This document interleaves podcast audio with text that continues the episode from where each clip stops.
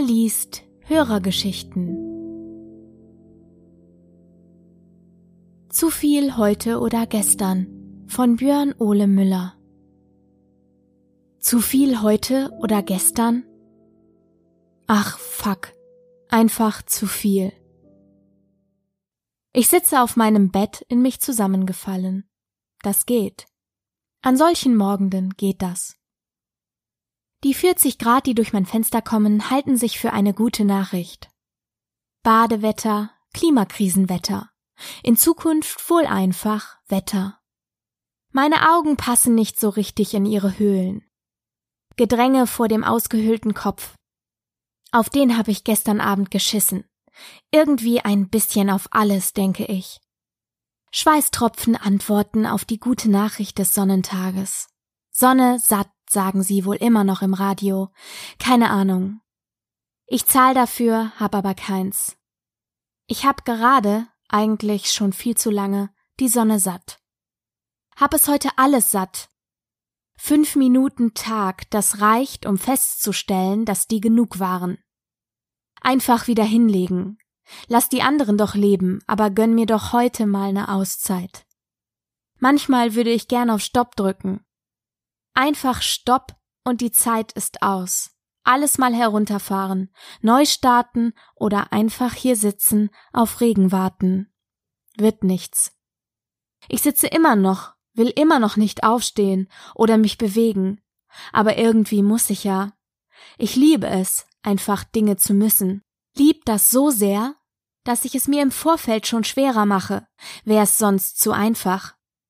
Also aufstehen, Aufstehen und rausgehen. Familienfeier. In Deutschland, da haben wir Probleme, das kann sich keiner vorstellen. Durch mein Zimmer schießt eine Fliege, als gäbe es keine. Die letzten zwei Stunden hat sie damit verbracht, auf meinem Gesicht zu sitzen. Ja, mein Zimmer ist klein, studentisch oder so. Aber mein Gesicht kann doch nicht der einzige bequeme Ort sein, oder? Ich denke darüber nach, wo sie wahrscheinlich vorher saß. Die finden ja überall ein Stückchen Scheiße, auf dem es sich bei den Temperaturen gut brütet. Ich denke weiter und fühle mich von ihr beleidigt. Sie fliegt weiter.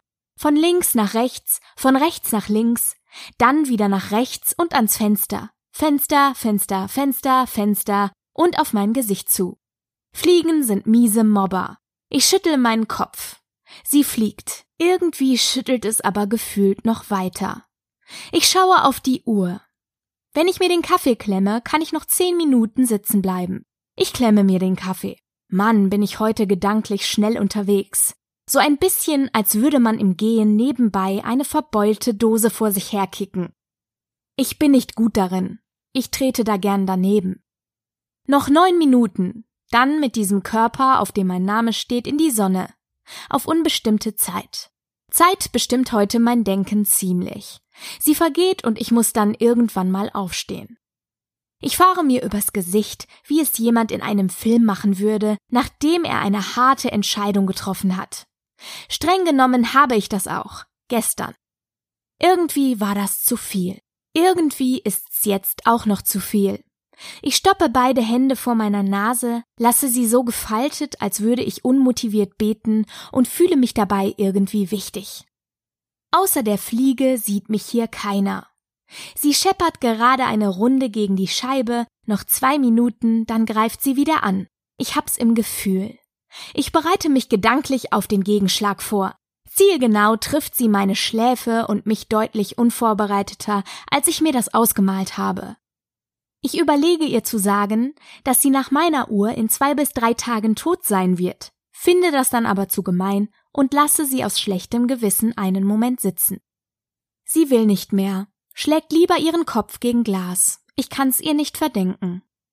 Noch sechs Minuten. Ich freue mich schon auf die ganzen Gespräche. Reden ist jetzt auf jeden Fall eine prima Sache. Meinen Kopf gegen Glas dreschen auch. Eigentlich müsste ich ja nur zwei Fragen überstehen. Wie läuft das Studium? Kurze Pause der Unsicherheit, dann aber doch bestimmt nachgeschoben. Und mit den Frauen? Glück für mich, dass sich das schnell abhandeln lässt. Läuft und läuft nicht. Gespräch abgehakt. Gegebenenfalls wiederholen. Danach stehe ich als nützliches Beiwerk blöd in der Sonne rum. Wahlweise kann ich das auch im Sitzen. Die beiden unteren Teile meiner Beine sind eingeschlafen. Also das, was vom Knie abwärts kommt. Hat sicherlich einen Namen, ich nenn's Unterbein. Ist ja nicht so, dass das gerade eine Rolle spielt. Die kribbeln jedenfalls. Aufstehen verschwindet langsam aus dem Bereich des Möglichen. Mein Herz weiß nicht, was es zuerst machen soll, ich im Grunde auch nicht.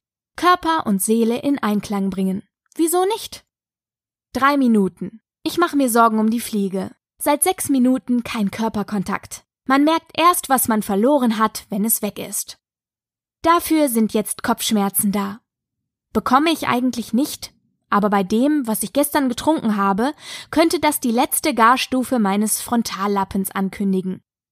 Das Ding ist jetzt nur noch Eiweißquelle. Vielleicht habe ich mich ja aus Versehen selbst lobotomiert. Abartige Praktik.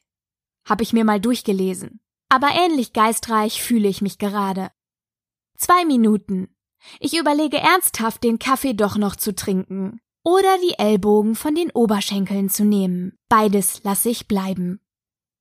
Gershom, ich habe meiner Fliege inzwischen einen Namen gegeben, holt sich derweil einen Sonnenbrand auf der schwarzen Gummiabdichtung an meinem Fensterrahmen. Er ist ein Draufgänger. Ich bewundere ihn. Mir fällt wieder ein, dass er bald sterben wird. Das Leben ist scheiße. Die letzte Minute. Prophylaktisch lasse ich schon mal Blut in meine Unterbeine. Ich werde das wirklich durchziehen. Ich werde aufstehen, durch den Tag gehen, weil, ja, weil das Familiending ja schon irgendwie was Schönes ist. Oha, ein positiver Twist. Der hat mich auch überrascht. Ich stehe auf. Lieber Ole, danke für die Einsendung dieser überaus unterhaltsamen Geschichte. Ich musste teilweise mehrfach ansetzen, weil ich wirklich lachen musste, an Zynismus nicht zu übertreffen. Vielen, vielen Dank für die Einsendung deiner Geschichte. Es hat mir großen Spaß gemacht. Wenn der Rest von euch da draußen auch Geschichten schreibt, schickt sie mir bitte zu. Ich würde gerne die Kategorie Pia liest Hörergeschichten ins Leben rufen, was ich heute hiermit getan habe.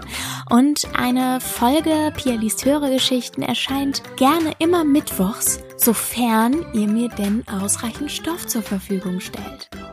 Schickt mir eure Geschichten an Kontakt at pia-liest.de oder als Direct Message bei Instagram über meinen Kanal sprecherin.pia.liest.